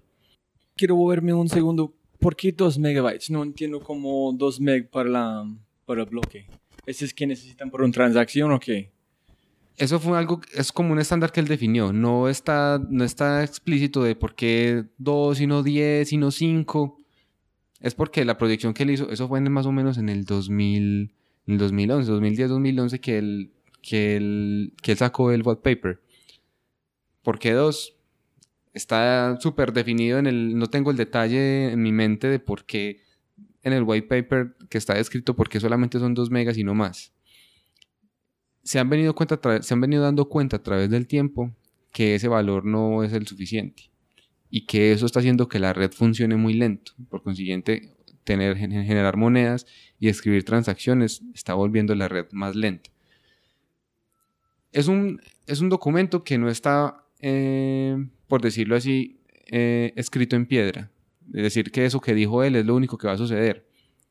Como es un protocolo abierto, es basado en, código abierto en open source, cualquiera con base en el consenso pudiera hacer modificaciones y puede ir creciendo el protocolo con colaboración de todos ese 2 megas es más o menos solamente el mínimo o lo máximo que necesitan para escribir una transacción, como cerrar el bloque con la información que necesita para poner en el ledger, ¿ok? No, hay caben muchas más transacciones. Una transacción, ponle que esté pesando entre 2 y 5K, y es muy poquito, y K en, en 2 megabytes es nada. Entonces puedes escribir hasta 2 2.000 transacciones, más o menos, no ni siquiera, mil, mil y algo transacciones multiplicando por ese 5K. Y, Pero a los cada bloque es solamente una transacción. Cada bloque no. Cada bloque puede tener las transacciones que quieras hasta que logres llenar la capacidad de 2 megas. Pero yo pensé que con el momento que el bloque está abierto, escribes la transacción, momento la transacción está con procesado, este bloque está cerrado. Metes cuántas transacciones te quepan hasta superar el, el tamaño del bloque que son 2 megas. Una vez superes el tamaño o simplemente quieras escribir una sola, lo cierras. No, en un solo bloque no, yo puedo escribir desde una hasta la mayor capacidad, hasta, hasta transacciones de los 2 megas, exactamente. Pero entonces, ¿por qué van a cerrar un bloque o abrir o como llenarlo con transacciones? ¿Qué es el beneficio de como dejarlo abierto o cerrarlo muy rápido? Yo no lo puedo dejar abierto mucho tiempo porque tengo ese límite de tiempo. Y si lo cierro más rápido es porque ya no tengo más que llenar, pues ya lo, ya lo tengo lleno, lo llené en muy, en muy poquito tiempo, simplemente lo cierro y le doy la oportunidad a otros o a mí mismo de volver a minar otro bloque y de volverme a ganar la comisión que me genera minar un bloque. Entonces, idealmente van a llenar cada bloque con los dos megs Pero si en el principio, si hay solamente pocas personas haciendo transacciones, no van a llenarlo, No van lo a cerrar cada uno. Exacto. Entonces no hay un no hay una beneficio hacer una transacción, cerrarlo en este tiempo. O sea, transacciones, llenarlo. Si no hay, van a cerrar. Exactamente. Entonces es como un shopping cart que tiene una capacidad en tener una cantidad de cómo poner cosas adentro. Si no hay merco- mercado en el mercado, no puede llenarlo en ya. De acuerdo, pero a hoy no se han dado eh, momentos donde no, se, donde no hayan transacciones para escribir. Entonces, posiblemente al comienzo se dio ese, ese suceso, que no habían transacciones para escribir y se cerraban con una. O simplemente se dejaba el bloque abierto y, y ya terminaba. A hoy en día es tanto el movimiento, hoy en día, perdón, es tanto el movimiento que hay en la red que siempre hay transacciones para escribir. Entiendo, en ese es porque están un poquito más despacio con el red. Si todos los bloques están como llenando más rápido, en las personas tratando de hacer este como se mineros de los bloques, donde demoran tiempo, las transacciones demoran más tiempo, entonces es como un poquito lento por la red. De acuerdo, Eso es. eso es. ¿Y por qué 15 minutos? ¿Por qué 15 minutos? También está por la fluctuación del, del dólar, pero no del dólar como tal, del precio del Bitcoin sobre el dólar. Listo, voy a parar allá con las preguntas técnicos y vamos a mover. ¿Qué significa Bitcoin o cryptocurrency o blockchain para el banco, para las industrias? Y yo estaba pensando que se van como posiblemente no están en Colombia porque están preocupados de cómo los narcos van a usarlo para transacciones porque De fue un acuerdo. sitio que se llama Silk Road que es después un hombre está vendiendo cualquier droga con Bitcoin. De No- acuerdo. Si no están manejando del gobierno, entonces no pueden pararlo. Pero también yo vi que es personas que no tienen acceso a bancos o cuentas en África o cualquier lugar pueden cambiar Bitcoin es una manera para de currency. Entonces, y también hay una cosa que se llama Feathercoin, que es como Bitcoin, pero no es, es otro tipo de, de, plata. Y si las personas de acuerdo, es igual, puedes cambiar este por Bitcoin, pero un Feathercoin tiene un valor este. Entonces, ¿qué es el futuro de blockchain para el banco, para el mundo? Para una entidad financiera las oportunidades eh, son bastantes y es que yo la ventaja que tengo más grande al empezar a utilizar el, blockchain es la de- desintermediación. Hoy en día, como te explicaba al comienzo, hay muchas, hay muchas, hay muchos entes por los cuales la plata tiene que pasar para que me llegue. Vamos a hablar de, de la plata que le envía la persona que se va a trabajar a Estados Unidos a su mamá que vive en Colombia. Para que esa plata le pueda llegar, ese personaje tiene que ir a una remesadora en Estados Unidos. eh, para no decir nombres de las marcas, puede ser cualquiera, Western Union, un Zoom, un cualquiera. Vaya y lleva sus dólares. Esos dólares le dicen, yo le compro a usted esos dólares por tanta plata, por tantos pesos, porque ellos manejan una tasa representativa del mercado, dólar, peso. Dicen, listo, yo le entrego tantos dólares y a mi mamá en Colombia le deben llegar tantos pesos. Esa remesadora se conecta con, con, con un- con una red intermediaria que se llama Swift. Esa red Swift le hace llegar al banco una plata, pero esa red- en esa red Swift hay otros dos actores. Entonces va- van tres actores hasta el momento para que me llegue la plata. Al banco en Colombia llega el dinero y el beneficiario de esa plata, o sea, mi mamá, va al banco, va a una oficina y dice, vengo a reclamar la plata que me mandó mi hijo y retira los pesos. ¿Qué pasó? En esos tres o cuatro actores que intervinieron en el medio, se perdió, no se perdió plata, sino que muchos ganaron comisión. Entonces ganó comisión la remesadora, ganó comisión Swift porque le tengo que pagar para que me, para que usen las transacciones y gana comisión el banco porque está entregando la plata. Si como entidad financiera dijéramos no existen tantos intermediarios, sino que una persona desde una aplicación o desde sus mismas cuentas pudiera transferir esa plata a una persona en Colombia y donde todos los bancos o donde todos los bancos y otra gente estuviéramos hablando dentro de la misma red y no tuviéramos que pagarle comisiones a terceros para que esa plata se pudiera transferir, nos estaríamos eliminando entidades, comisiones y podríamos estar hablando de plata en velocidad más rápida. ¿Por qué? Porque entonces ya no tengo que hacer la transferencia del, del dólar al peso, del, eh, eh, en, los, en los diferentes actores para que les lleguen pesos al final, sino que si hablamos todos en una misma moneda digital, cualquiera que sea, sea Bitcoin, sea eh, Bancolombia Coin, sea Citicoin, cualquiera, estamos hablando de una representación digital de una moneda en una red en la que todos confiamos. Ese es, es un ejemplo que no, fue, no sé si fui tan claro, pero lo que hago es eliminar pasos en la cadena de, transferencia de dinero para que el usuario emisor y el receptor puedan ver más rápido la plata que se está mandando entre ellos. En el, haciendo un símil para el Bitcoin blockchain es, ahorita estamos hablando de Bitcoins y, y, y, y, tú y yo nos entendemos en Bitcoins porque tú tienes Bitcoins y pues yo tengo Bitcoins. Pero si necesitáramos eh, llevar esos, esos, esos Bitcoins al valor real, pues necesitamos confiar en un tercero que sería eh, quien controle el mercado del peso o del dólar para poder definir el valor. Si habláramos todos en una moneda, en una sola moneda, o si tú estuvieras en una red donde está el Robicoin, porque lo puedes hacer, y yo estoy en la red donde, donde manejo el Juan Pablo Coin, que es digital, y nosotros nos compensamos de forma digital, pues ya no tendríamos que estar pensando en que tengo que ir a cambiar mis pesos a dólares porque es que Rob solamente me recibe dólares. Eso ya no existiría. Y esa es una ventaja muy grande que existe en esa red. ¿Cuál es la otra ventaja muy grande que, que existe? Y es que las transacciones no se pueden borrar. Y es, si yo le, si yo, si yo te estoy cediendo mi, te estoy haciendo una transferencia de fondos, que para el, para el ejemplo serán pesos, pero yo nunca saco la plata, sino que te hago una transferencia. Esa transferencia se escribe en el blockchain. Y lo que hace es, como te decía ahorita con el Bitcoin, cedo mis derechos de pesos para que los puedas tener. Si yo me equivocara en esa transacción, que no eran para ti, sino que eran para, para mi esposa, yo no puedo decir, ay, reverseme la transacción que me equivoqué. No. En el blockchain yo no puedo reversar transacciones. Tendría que hacer una nueva transacción donde tú me devuelvas la plata y yo una transacción nueva donde yo realmente le envíe la plata a la persona que es.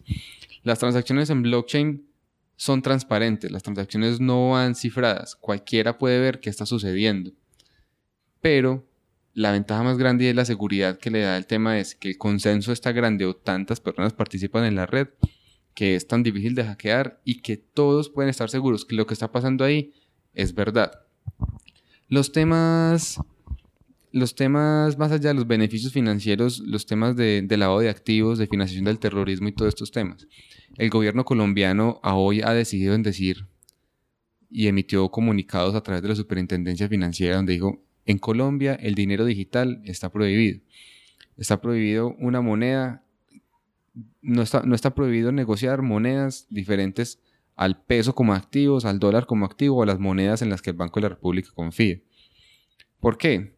Porque ellos tienen el temor que, por ejemplo, no sé si va a ser real, en los temas de posconflicto, ahorita en las negociaciones con las FARC, ellos puede, posiblemente tengan mucha plata enterrada o escondida de todas sus actividades narcotraficantes o criminales que, que, tuvieron en algún momento que todavía tienen. Y dicen, yo voy a cambiar toda esa plata en bitcoins. Me voy para algún lado, empiezo a mandar plata, la, la cambio por bitcoins y empiezo a mover bitcoins en el mundo. Hay muchas empresas que no hacen el proceso debido de, de conocer al cliente. Esa persona que está llevando pesos para comprar bitcoins, ¿quién es? ¿De dónde sacó la plata? ¿Qué historia tiene? Es algo que llamamos nosotros conocimiento de cliente o KYC para yo conocer ese historial, para saber que si, si tú, Rob, estás llevando esa plata, no es, no es plata que se generó a raíz de, de, de actividades criminales o de actividades de narcotráfico. El control que quiere tener el gobierno a raíz de eso es muy grande, pero por el desconocimiento que tiene de la misma tecnología, por el desconocimiento que tiene de cómo funciona, ¿cuál es la primera reacción de un gobierno? Decir, aquí no, por favor, eso está prohibido. Y todas las actividades que hoy en día se están dando en Colombia de compra y venta porque se están dando en la calle, si tú te metes a una página que se llama localbitcoins.com, tú puedes ver que hay mucha gente en Colombia vendiendo bitcoins y te dicen, hágame una, consignación en mi banco. Y yo le aseguro que en 15 minutos usted tiene sus bitcoins en su billetera. Y se está dando. ¿Qué pasa? Es un mercado que aunque está no regulado, porque hoy en día no es ilegal, sino que no está regulado porque no hay nadie quien lo vigile, es perseguido. por las, por los, por las entidades eh, de control gubernamental. Y que es algo que hemos tratado de, de explicarles de la oportunidad tan grande que hay en, este, en, este, en esta red, en la confianza en estos dineros digitales, que ellos por, todavía no lo, no lo ven y siguen pensando en que es un peligro y porque la plata se les va a ir. Y me imagino que las personas aquí, muchos son, tienen miedo de este Bitcoin porque es abierta la gente, la transacción es allá. De acuerdo, y, y, piensa, y piensa en la moneda. Hoy en día, cuando uno se, cuando hay veces que saca plata en un cajero o cuando el taxista o el del señor de la buceta le devuelve a uno plata, uno dice, este billete puede estar falso, me están metiendo dinero falso. En el dinero digital es imposible que te metan dinero falso. Y si estamos hablando en el blockchain, es mucho más difícil que te hablen de dinero falso. Porque hay algo que el blockchain controla que se llama el double spending, y es gastar dos veces el mismo valor. Cuando yo estoy vendiendo bitcoins o estoy haciendo una, una compra de bitcoins, la red congela la transacción de, esa forma para que yo en el mismo momento no esté gastando con los mismos bitcoins o con más bitcoins de los que pudiera tener haciendo otra compra. Entonces hasta que ese registro no suceda, yo no puedo gastar más plata. Entonces, si tú como compras mi bici de 3 Bitcoin, ese 3 Bitcoin están congelados por los 15 minutos que demoran las transacciones y pasan, no existen. Entonces, no puedes usar los mismos 3 Bitcoins cada vez. De acuerdo. Pero también yo puedo comprar una... Muchas drogas con Bitcoin y nadie van a saber que yo he comprado porque no hay nombres con las transacciones, ¿no? Solamente hay entonces, ese es que están preocupados, ¿sí? Esa es la preocupación. El, el, el, el, Bitcoin, como tal, las monedas digitales se pueden utilizar para muchas cosas. Nadie, no estoy negando que la puedan utilizar para actividades ilícitas. Y se puede dar, y es común. Y este sitio que, que, que me comentaste, Silk Road, nació a raíz de poder vender medicamentos, drogas, en fin. Pero yo no me quedaría en las, en las cosas malas yo diría que hay muchas oportunidades para que la economía pueda florecer de una forma diferente, hablando de transacciones y de, redes de confianza en las cuales el dinero no se utiliza únicamente para, para temas ilícitos y donde podemos llegar a tener una capacidad de conocer no las transacciones, porque en el Bitcoin blockchain no se pueden dar, pero el Bitcoin blockchain no es la única red que existe. El blockchain tiene una capacidad o tiene una tiene una característica y es que como es de código abierto, cualquiera puede coger ese código y decir, yo voy a armar mi propia red. Entonces yo voy a tener la red de blockchain de Juan Pablo. En la red de blockchain de Juan Pablo, el consenso es de esta forma, el minado es de esta forma, y yo puedo definir si esa red es pública o no. Yo puedo decir que tengo un blockchain privado. Ese blockchain privado yo solamente invito a quien quiera participar. Entonces te invito a ti, Rob, invitaría a mi esposa, invitaría a mis amigos. Les digo, en esta red transamos nosotros. Y las condiciones son las siguientes. Esa red se puede dar. Y yo puedo tener tantas redes privadas de blockchain quiera, pero para poder gastar esa plata por fuera de ese círculo necesitaría hacer conexiones con otras redes para poder intercambiar el dinero. Esa es una ventaja que tiene... Que tiene ¿Pero qué van a usar su red privada? ¿Por qué quieres usar una red como privada? ¿Para qué? ¿Para cambiar qué? ¿Para cambiar qué? Por ejemplo, para que las transacciones no sean anónimas, sino que yo pueda ver quién, quién, es, quién, quién está gastando qué plata y yo pueda saber de ese tipo de cosas. Se la podría hacer privada porque no me interesa que todo el mundo participe de mi red, sino que yo quiero hacer eh, enviarme plata entre mis familiares y entre ellos eh, podemos conocer las transacciones y saber cuánto tenemos cada uno. Yo no puedo saber el saldo de todos, simplemente qué transacciones están sucediendo. Entonces el presidente de Colombia, por como el grupo allá pueden definir que van a ser una red de Tunja, una red de Chocó, una red de La Guajira. De acuerdo. Allá no es privado, es como abierto para las personas ver. En cada persona pueden ver dónde va la plata, cuándo van la plata, cuánto demora la plata, entonces todos saben quién tiene qué y nadie está robando a nadie. De acuerdo, y, me hiciste acordar de un ejemplo que no me diste ahorita y es en África. En África pasa algo con, las, con, los, con los desplazados y es que la gente que, que ha sido desplazada a raíz de la violencia, mucha gente perdió su identidad, perdió su identidad, no por ellos saben quiénes son, cómo se llaman, pero no tienen un documento que les diga que esa persona es un ciudadano de, de un país. ¿Qué está pasando con el blockchain? Entonces lo que están haciendo es, el blockchain no solamente almacena transacciones de compra y venta, el blockchain tiene muchas características, yo puedo almacenar contratos, puedo almacenar identidades, puedo almacenar, eh, puedo almacenar valor o puedo simplemente almacenar información, hashes o puedo almacenar lo que se llaman eh, como la validación digital de un documento. El documento como tal no se carga en el blockchain, pero yo puedo decir, yo tengo un, un, PDF y tiene, y este PDF tiene una representación digital que puedo almacenar allí. Pero me devuelvo al ejemplo.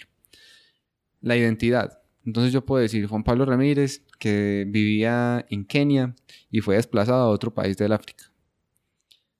En ese desplazamiento perdió sus documentos y llegó a, otro país que puede ser Botswana. Y y, tiene, y, no sabe, y, no, y no saben quién es. Entonces yo puedo, hay ONGs y empresas en África que se están dedicando a le toma una se toma una selfie, le dan un, teléfono que aquí llamamos flecha, es un teléfono de baja gama, y le decimos, listo, esa es una identidad y usted con ese teléfono y con esa selfie que se tomó ya tiene una identidad en el blockchain.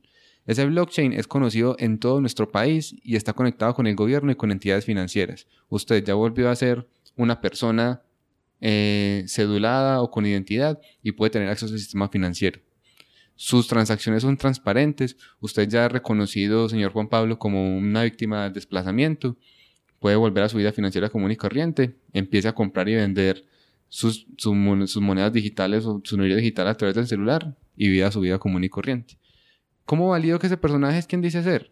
Esa foto que se tomó no se carga en el blockchain, se carga una representación digital en el blockchain y cada vez que yo hago una transacción se valida si esa foto corresponde con lo que yo tengo almacenado y de esa forma evito la suplantación de las personas y doy beneficios de país a, por ejemplo, a zonas muy corruptas donde posiblemente mi plata nunca me llegue porque es que el gobierno la emitió, pero si el gobierno también está en esa misma red de blockchain, yo puedo saber quién se está gastando la plata, por dónde se desvió y hay una transparencia muy, muy, muy importante en todos los actores de, de ese gobierno y con las personas también.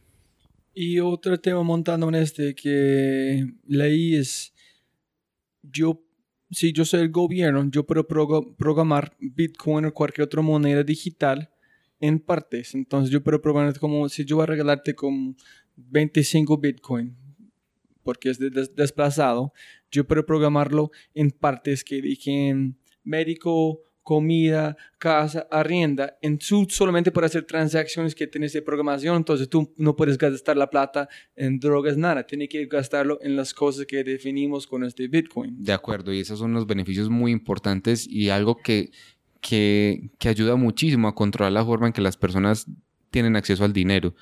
Yo, como tú dices, como programador o como emisor de la moneda, puedo decirle a Rob, te, doy 5 para el arriendo, te doy 10 para la comida y te doy 2 para transporte. Y yo a través de una aplicación, a través de mi teléfono, tengo acceso a como esos bolsillitos, donde yo solamente puedo gastar de ese bolsillito de transporte, de ese bolsillito de arriendo, de ese bolsillito de comida. Si se me acaba, pues no puedo transferir entre los bolsillos porque es que me dieron exclusivamente para eso. Y de esa forma controlo cómo el dinero de esa economía es gastado y le doy las prioridades a las personas en qué se lo pueden gastar. Ah, que es que tengo, tengo monedas digitales y me las, me las voy a gastar en drogas. No tienes cómo gastártelas en drogas porque mm, quien te va a recibir tu dinero digital también está siendo controlado por alguien en ese, en ese momento y vas a ver que esa plata que tú le pasaste a él tiene una actividad y que él se la gastó en otra cosa y que tiene otra actividad. Pues en, en una red de confianza de un gobierno o de este tipo de, de zonas es importante tener la transparencia en qué, se la, están, en qué la están utilizando y cuál va a ser la finalidad del gasto de cada una de las monedas. Y pensando en el gran, gran reto de desplazamiento de Colombia, se pueden pasar monedas programadas con comida, como hogar, cosas de, de como de vivir, agua, electricidad, cualquier cosa en en tiempo real con Big Data empezar a analizar dónde cómo está gastando el Bitcoin o esta moneda, en qué es la prioridad. Si todo el mundo está pagando este tema, yo puedo empezar, listo, ellos necesitan más monedas digitales para como comida, menos de esperar como cómo están gastando la plata, porque tengo toda la información en tiempo real qué está pasando con la plata, ¿no? De acuerdo, yo puedo tener acceso a toda esa información y empezar a definir cuál va a ser la demanda del futuro de cada uno de esos elementos que tú escribiste. Si, por ejemplo, voy a tener una, una demanda muy fuerte dentro de X tiempo, porque también ese Big Data lo estoy conectando con, con el clima y sé que, por ejemplo, en un año va a haber una sequía importantísima, entonces no voy a tener los recursos para poderle dar la, eh, poder eh, suplir el mercado de alimentos. El, ese precio va a subir, entonces necesitaría posiblemente en un año aumentar la porción de dinero que, esas personas van a tener en, en, comida. Eh, las necesidades que ellos están supliendo en, en, el momento actual y yo cómo puedo beneficiar a esa persona que siempre compra lo mismo en darle, en darle promociones porque sé que siempre se gasta su plata en temas de supervivencia de comida. Mm, hay muchas conexiones que yo podría hacer y si todas, y si por ejemplo esa información de Big Data que estoy generando a raíz de las transacciones y los resultados que le puedo entregar, no necesariamente van a ser, pueden, pueden tener dos, pueden tener resultados. Primero, crear compañías que me permitan a mí explotar esa información y, y entregársela al gobierno o yo sacar provecho como analítico de esa información o eh, el gobierno mismo con sus capacidades podrá lograr definir las tendencias de consumo de las personas, como tú estás diciendo, y entregarles beneficios o mirar qué de lo que, les está, qué de lo que les está dando no les satisface y cambiar la forma en que se los está entregando. Es, es muy viable, la información está transparente en el blockchain, cualquiera la puede acceder, no la puede cambiar, pero la puede analizar transparentemente dos o tres más preguntas antes de terminar y las últimas preguntas. Uno es, si con la información que tengo en este momento, si yo soy un banco, yo voy a empezar a tratar de construirla como un grupo de mineros más grande posible. Porque si la persona va a empezar a usar Bitcoin, yo voy a perder las transacciones, voy a perder como... ¿Qué es, mejor dicho, cómo ven los bancos? ¿Qué es la oportunidad por los bancos para ingresar este como parte? Porque Swift, ya chao. Si en el futuro, como las personas que son los intermediarios, nadie van a usar. Entonces, ¿qué es? Y montando en este, ¿cuánto más tiempo las personas están pensando que es como un celular que más o menos todo el mundo tiene y usan? Listo. Mm, las entidades financieras, o desde el punto de vista que yo lo veo, la oportunidad directamente no está en el Bitcoin blockchain. Está en el blockchain como tecnología, pero no está en montarse específicamente en el Bitcoin blockchain. Y es ahí donde yo te, te hablaba ahorita de, las, de los blockchains privados. Para una entidad financiera, hablar de un blockchain privado en el cual posiblemente empiecen hacer transacciones entre bancos conocidos o entre bancos del mismo país y se empiezan a intercambiar la información y empiecen a desintermediar la forma en, que entre los bancos se pasan plata, una red como ACH que funciona hoy en día para Colombia, que es la red que me permite que eh, Banco de Occidente le pueda pasar plata a el Banco de las Oportunidades, dejaría de existir. Yo creería que el Bitcoin como tal va a ser una moneda que va a ser popular en todo el mundo. Que el banco quiera tener participación de, de cómo se maneja la compra y la venta de las monedas sería interesante. Pero que un banco se monte en el Bitcoin blockchain para hacer transacciones propias, no. Va a montar su propio blockchain para poder hacer sus transacciones, para poderse comunicar con otros bancos, para poderse comunicar con sus clientes para el cliente será transparente muchas veces la forma en que el banco lo está haciendo. Lo que puede percibir el cliente es mayor velocidad, puede, puede percibir que sus transacciones van a ser más ágiles y va a tener accesos diferentes a las mismas. Pero al tener un blockchain privado, yo ya posiblemente tenga que dejar de hablar de mineros y hable de, de, una forma de consenso diferente o de, o de prueba de trabajo que se llama que ya no necesito un minero, sino que yo tengo unos entes que se llaman oráculos. Y esos son los que a los que les doy la confianza de decir que las transacciones que están sucediendo son reales. Y como no necesito minar los bloques porque la red es mía, entonces yo defino cómo los voy llenando, no necesito los mineros, sino que los mismos sistemas van escribiendo las transacciones en los bloques que siguen siendo inmutables, que siguen siendo con que siguen teniendo, perdón, las mismas características de seguridad que tiene el Bitcoin blockchain, pero que no necesariamente tengo que irme a un, a un escenario público para poder transar. Eh, decías del, del ejemplo del, del, teléfono. ¿Cuánto tiempo? No te entendí muy bien. Es cuánto, por ejemplo, las personas, un celular, un iPhone, no, no, listo, finalmente a este punto todos tienen.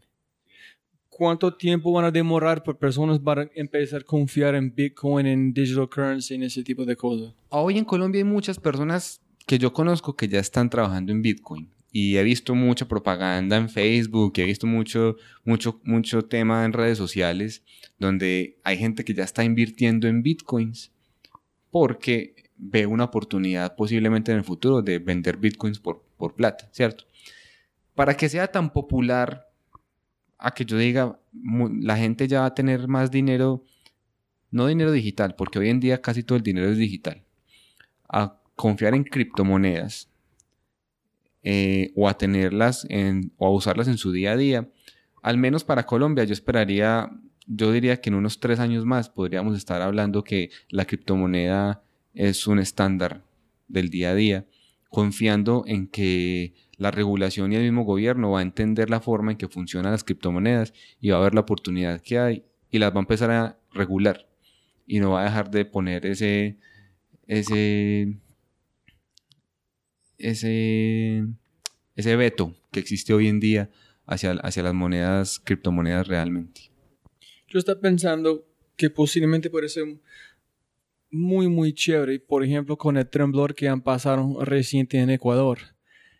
Si todo el mundo está donando, ellos están donando aún en Bitcoin, y cada persona en Ecuador que tiene su entidad adentro de este blockchain reciben la misma porción o si tiene familia reciben un poquito más, punto o más de un Bitcoin de las personas, entonces la plata está directamente ingresado ellos en el momento que las personas donando al mundo a las personas, las personas pueden comprar en este momento las cosas que necesitan, menos de enviar a Red Cross. Red Cross tiene que comprar las cosas y pasar el agua a las personas. No, solamente es llena las tiendas, las, estaciones llenas de cosas que necesitan. Las personas ya tienen la plata porque es en todo el mundo que está donando, saben dónde va la plata en que las personas están recibiendo, ¿no? De acuerdo, y esa, y esa transparencia en las donaciones es una ventaja que el blockchain le está dando a todo el mundo.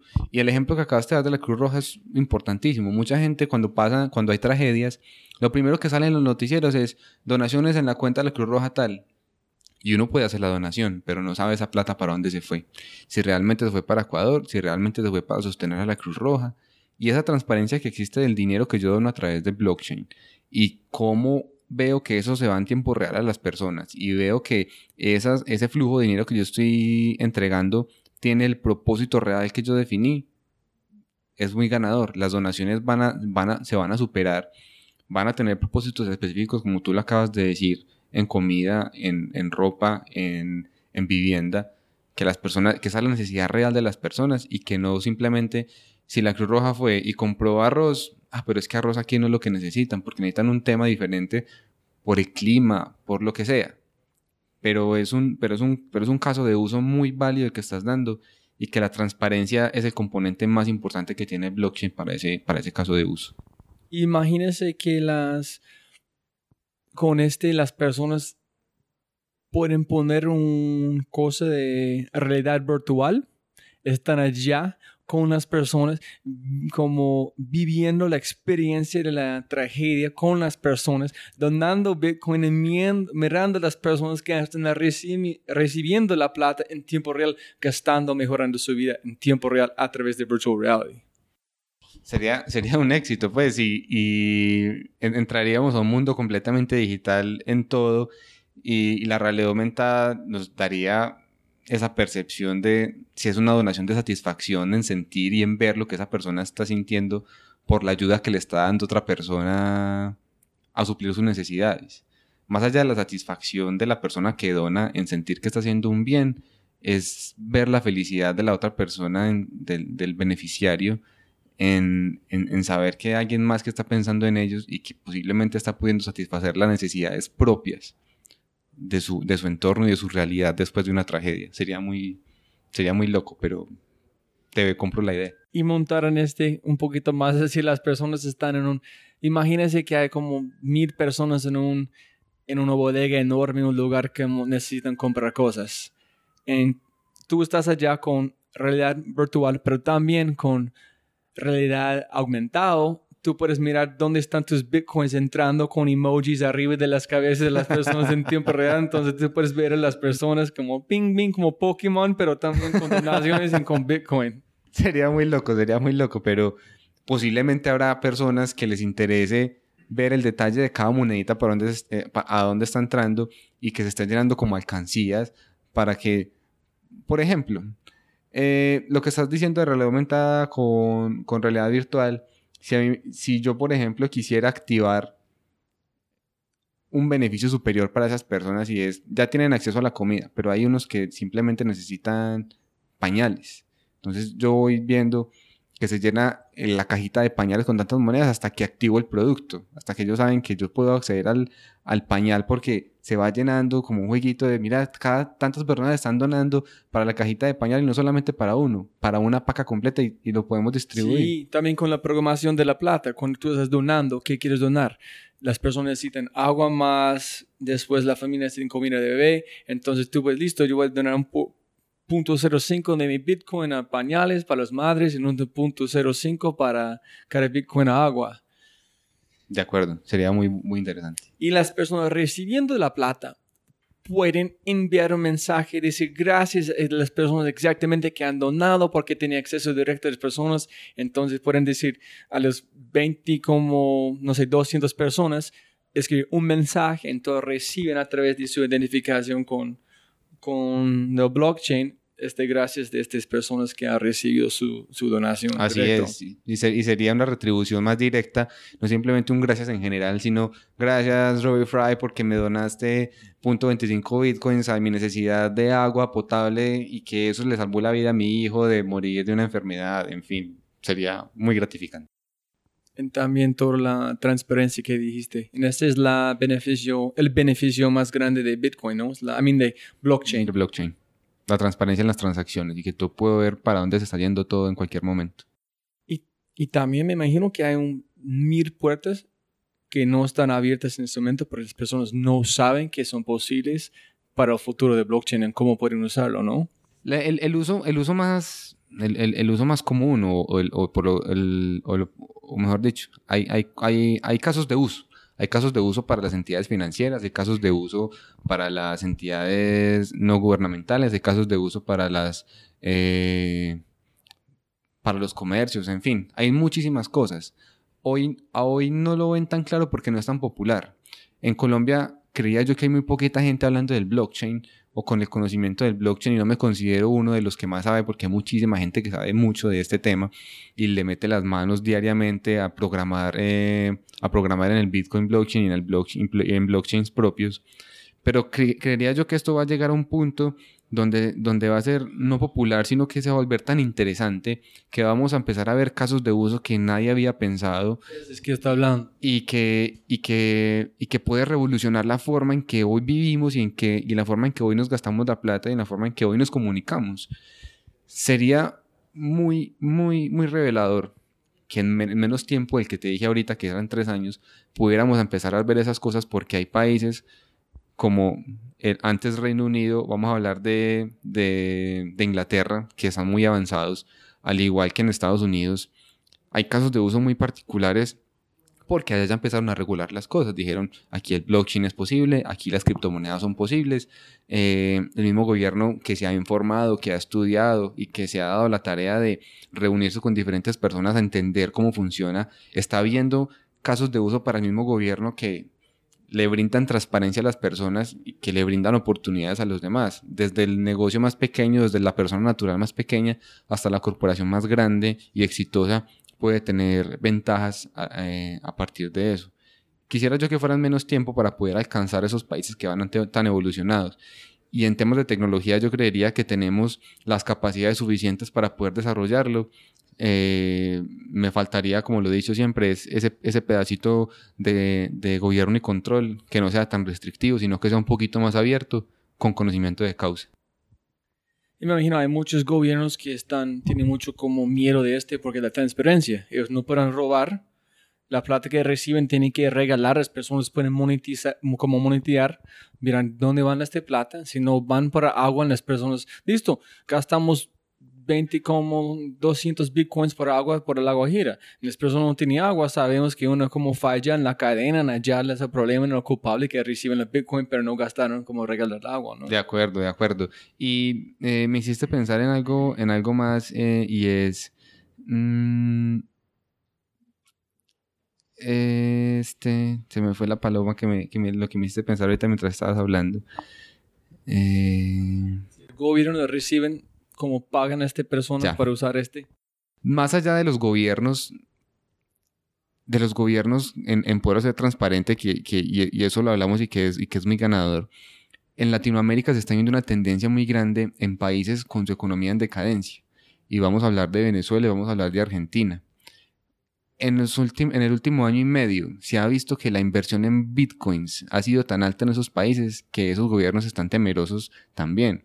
¿Qué pasa? Su economía va para atrás y las personas cada vez tienen menos, tienen la misma cantidad de billetes, pero esos billetes cada vez le valen menos. Entonces ellos que están haciendo, estoy confiando en una moneda que no depende de mi control gubernamental, sobre la cual puedo transar globalmente y están pasando sus monedas, sus billetes a bitcoins. De esa forma, pueden transar, pueden estar seguros que no van a depender de un gobierno y pueden empezar a, generar comercios eh, comercios alternos a, cómo se mueve la economía de ese país. no solamente pasa en Latinoamérica, se vio en Turquía, se está viendo ahorita en España, eh, y se me olvidó el otro país que está con problemas económicos en este momento, que estamos viendo, eh, cuando tengan tiempo se meten a coinmap.org y pueden ver en tiempo real dónde se están recibiendo bitcoins, dónde está la mayor concentración de bitcoins en el mundo y pueden ver esos temas que les estoy diciendo en Sudamérica, eh, Brasil, eh, Argentina y Venezuela. en Europa está Turquía, como de Turquía y España, pero también en, lo que era Reino Unido y ahora Inglaterra hay mucha concentración y en Estados Unidos en, en ambas costas, en la este y en la oeste, hay mucha concentración de bitcoins por los focos fintech que existen en Estados Unidos. ¿Quién es el hombre que recibieron control de Satoshi. ¿Santoshi o Satoshi? Satoshi Nakamoto. ¿Quién es? Andrew. No recuerdo el nombre. No recuerdo el nombre, que es un australiano. Un australiano más o menos en mayo salió, salió al público diciendo que él era Satoshi Nakamoto y que él tenía como comprobar que él había sido el, originador de ese, de ese white paper.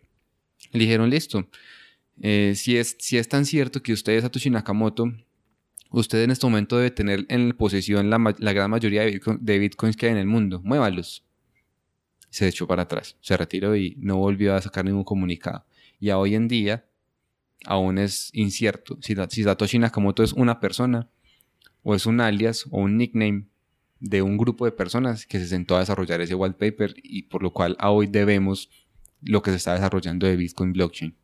También con este, pero cuando Satoshi pasó control, pasa un, a, un, a un niño, a un joven para manejar como el sistema, para controlarlo, en como 2009, 2010. En este persona dijeron que Bitcoin es mejor de oro, porque el sentido que tú estás hablando de que las personas no, no pueden ahorrar la plata, la plata no van a como bajar, no están pegados a un gobierno con este tipo de cosas. Entonces, yo estoy más, más o menos la pregunta es, en tu opinión, que Bitcoin es, es mejor o cryptocurrency es mejor de como de oro, ¿no? En el sentido que es digital, no es física, tiene un valor que no van a es basado en necesidad de las personas, no en un gobierno. De acuerdo. Y yo puedo tener el control de cuánto me gasto y cuánto no me gasto y la puedo ahorrar o no la puedo ahorrar. ¿Cuál es la diferencia a hoy? Y diría que para mí tendría más sentido tener, tener el dinero en cryptocurrency que tenerlo en, dinero real. Y es eh, en cuanto eh, a la inversión.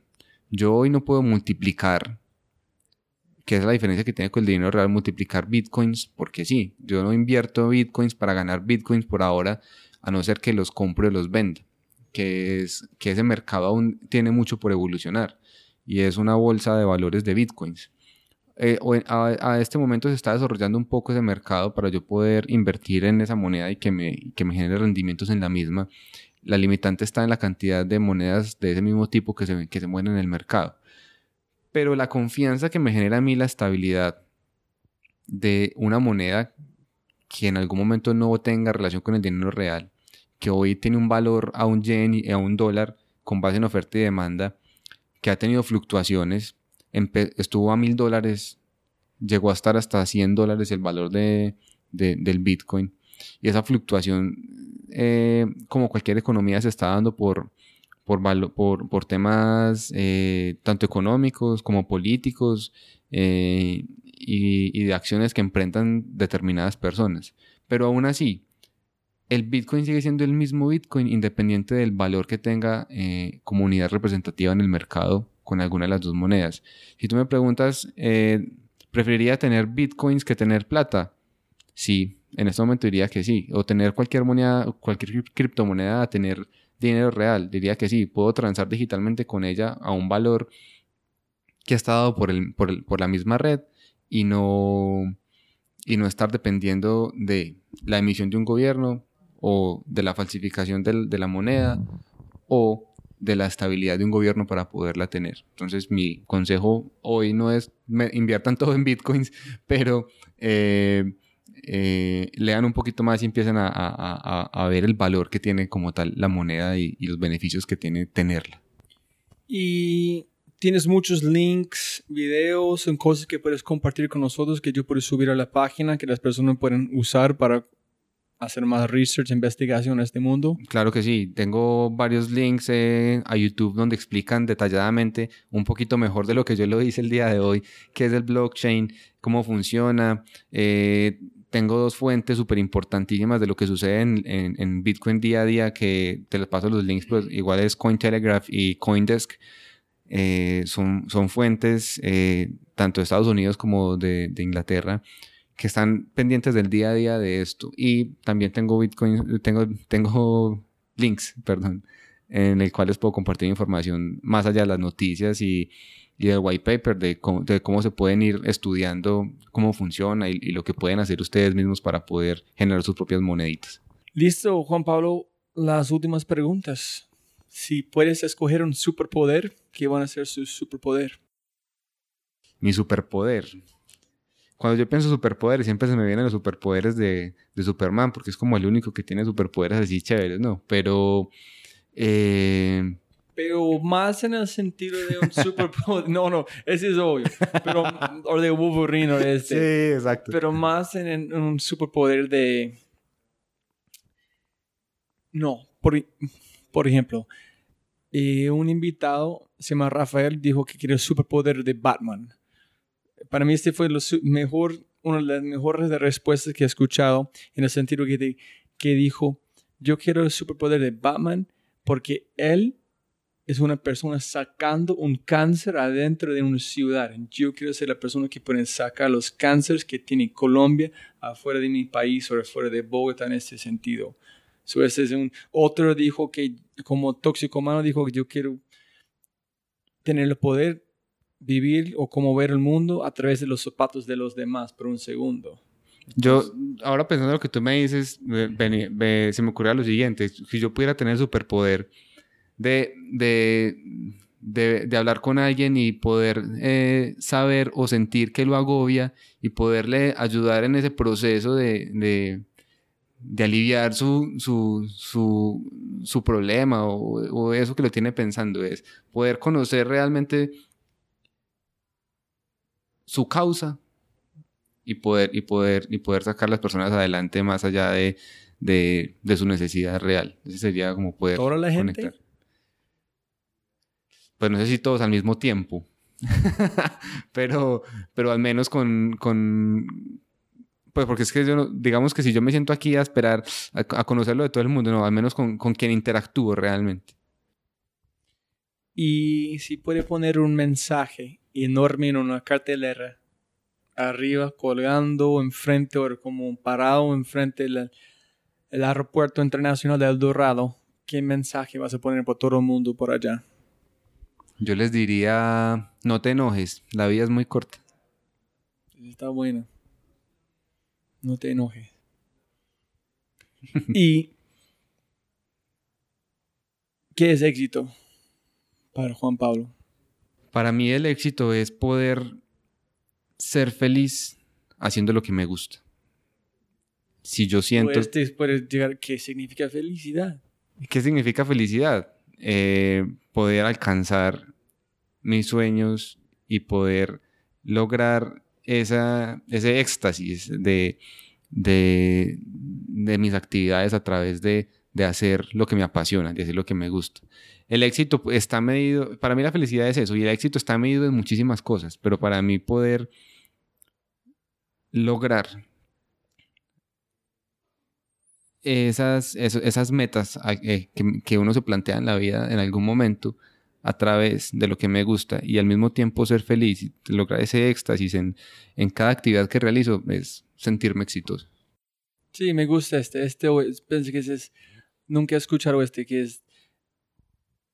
No, es, más de hacer que, que le gusta, apasione, es trabajando en sus metas del momento personales y no en las metas de otras personas y logrando esas metas. Porque puede ser una meta de tener un trabajo, puede ser una meta de ir a la universidad, puede ser una meta de como ganar 5 mil pesos para comprar un, una empanada por su familia, ¿no? De Pues, acuerdo, puedes hasta jugando videojuegos, de pasar un nivel, ese es ser exitoso en, en, en ese logro que yo me puse porque era un nivel muy difícil. Pues son, son, pueden ser en muchos escenarios. En, también eso es importante porque este se, este se pone la, ah, las metas en las manos de la otra persona. Y si tus metas son pequeñas, entonces este, tu nivel de éxito por tu vida van a ser pequeño. Pero si tú pongas metas grandes por tu vida, el éxito van a ser más grande para vos. En De cada persona de sus metas distintas, ¿no? De acuerdo, Rob. ¿Listo? ¿Hay una cosa que olvidamos que tú quieres compartir con la gente antes de terminamos? No, Esta conversación de una hora en 40 minutos que dije pueden ser 30. Por ahora, eh, los les, les quiero decir, los temas de tecnología van creciendo muchísimo día a día. Eh, si les interesa, lean. La curiosidad mató al gato, pero la curiosidad también hizo, exi- eh, hizo exitosas muchas personas y, y, y leer es lo mejor que uno pudiera hacer en este momento para poder lograr esas cosas. Pero lean y sean curiosos. Listo. Don Juan Pablo, mil gracias, caballero. Con muchísimo gusto. Para la próxima oportunidad. Este episodio está patrocinado por Cabeza Rota, un estudio digital de animadores, diseñadores e ilustradores. Se puede ver su trabajo en www.cabezarota.com. En sí, vas a enviar un mensaje en su página web. Habla de este podcast. Se puede recibir 20% de descuento en tu primera animación, logotipo diseño web. www.cabezarota.com.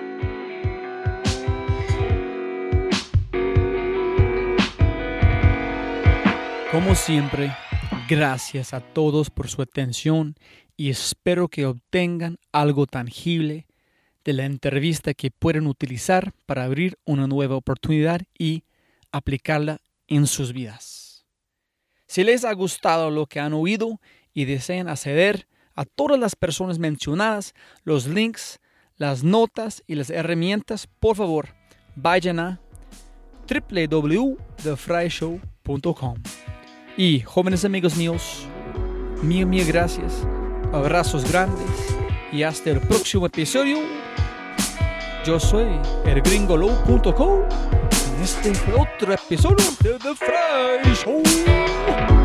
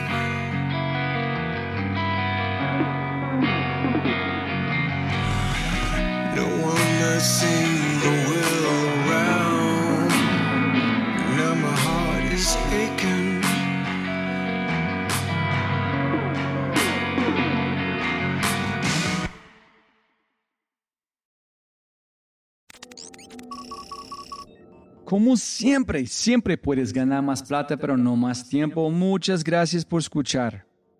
Antes de terminar, unas cosas importantes para preguntar y mencionar.